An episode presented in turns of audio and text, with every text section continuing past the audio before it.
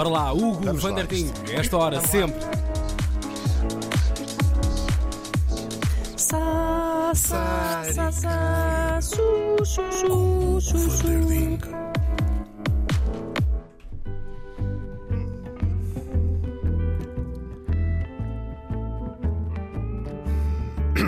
Pois é, neste dia, em 2021, morria em Setúbal aos 86 anos o poeta português Pedro Taman.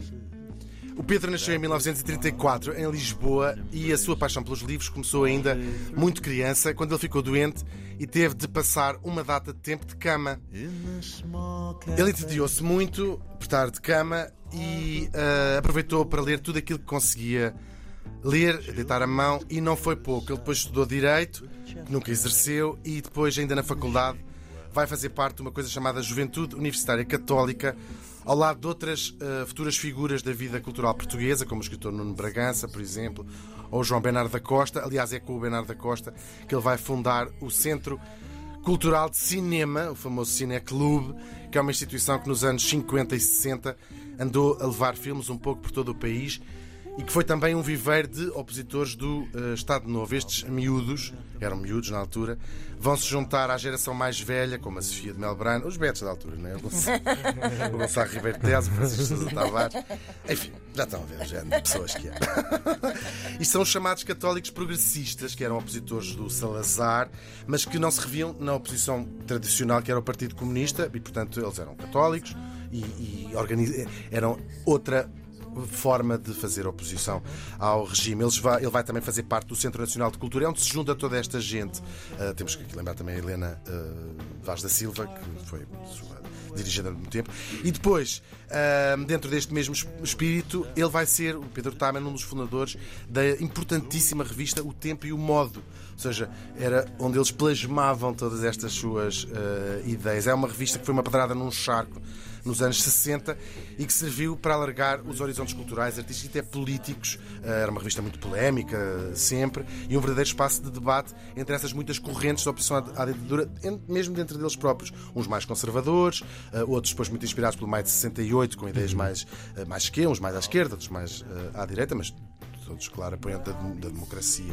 Ah, claro, e lá, por lá passaram todos os nomes que- dos intelectuais portugueses. É provável que também alguns calhaus com os olhos, já se sabe, abre-se uma revista, não é só intelectuais.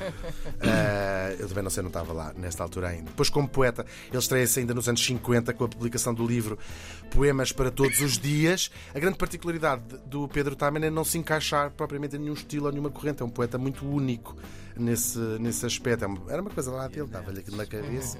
Começava a escrever e já se sabia.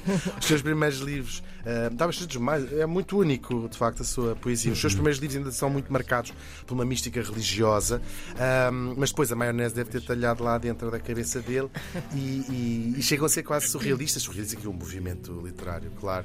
Peixes a fumar, estão a ver o que já, né? Os, os relógios perguntam Relógios se estou atrasado.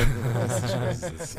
Para além de ser um dos grandes poetas do, portugueses do século XX, ele não foi menos importante como tradutor. É um dos grandes tradutores portugueses também. A lista de autores é muito extensa, do Gabriel Garcia Marques ao Marquis de Sade, ao Marquês de Sade, do Flaubert ao Sartre. Imaginem as Salve seja. Vou destacar duas traduções particularmente notáveis e importantes. A epopeia de Gilgamesh, o poema sumério com cerca de 4 mil anos, que é considerado o primeiro texto literário da história. Uau. E, claro, a grande tour de force do Pedro Taman como tradutor, os sete volumes de Em Busca do Tempo Perdido, do Proust, que eu tenho a certeza será a tradução definitiva em português durante décadas no futuro. O Pedro Taman também foi editor na Moraes Editores, eh, foi crítico literário no Expresso e colaborador de muitos jornais e revistas, quer em Portugal, quer no Brasil. Mas a sua ocupação principal durante 25 anos foi como administrador da Fundação Carlos Gulbenkian, com o pelour das belas artes e, portanto, foi responsável por uma parte significativa do papel da Fundação, como o Centro de Arte Moderna, o CAM. Ah, se isto não é dedicar a vida à cultura, Meu Deus, fiz, não sei será? o que é que, não sei o que é que a gente andamos cá. Não fiz nada por este país. Eu eu. não fiz rigorosamente nada para este país. Mas hoje tenho também, claro, de fazer uma pequena nota pessoal. É que conheci muito bem o Pedro Tamen. Na verdade, conheço desde o dia em que nasci. Porque o Pedro Tamen era meu padrinho de batismo, ainda que ele não seja, claro, não estou a responsabilizar por este bilhete que eu tenho diretamente para o inferno. Infelizmente já não o vou reencontrar lá. Ah, eu lembro-me e vou lembrar-me sempre das conversas que nós tínhamos quando eu era miúdo e ia visitá-lo à Gulbenkian, que tem um belíssimo restaurante só para administradores. que informação. Lá no. Sim, Rooftop. Ah, é arranjar os amigos. Bom, eram conversas sobre o quê? Sobre o ofício de escritor, que era e ainda é o que eu quero ser quando for grande. Sabe quem conheceu? Que o Pedro Taman era um príncipe, no sentido renascentista da palavra. Um homem culto, claro e elegante, como a sua poesia. Por exemplo, uma boa mostra do Gentleman que ele era. Desde que lhe mostrei os meus versos péssimos quando era criança, ah, umas coisas que eu escrevia, ele mostrava. Enfim. Adorava ver isso.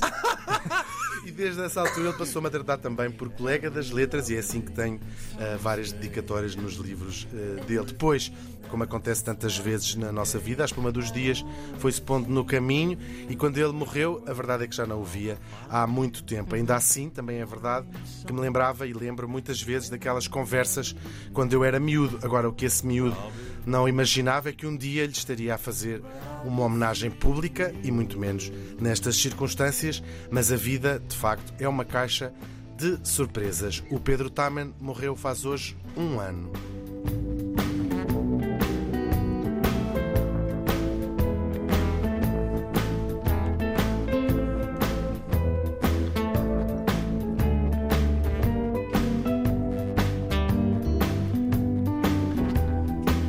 That small cafe.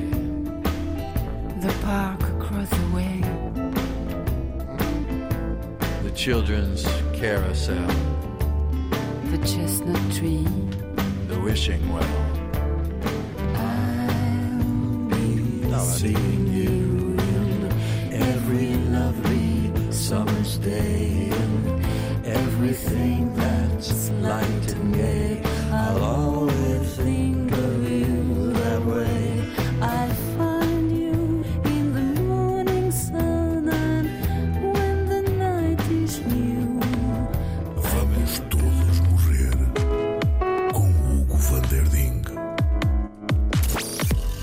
Corredores desta vida, Hugo Vanderding com a edição Vamos Todos Morrer, guardada, como todas as outras, em antena3.rtp.pt. E de regresso, sim, vamos todos é verdade, morrer. vamos ficar aqui para regresso. ficar gravado no podcast. O Vamos Todos Morrer vai de férias hoje e voltamos logo no início de setembro.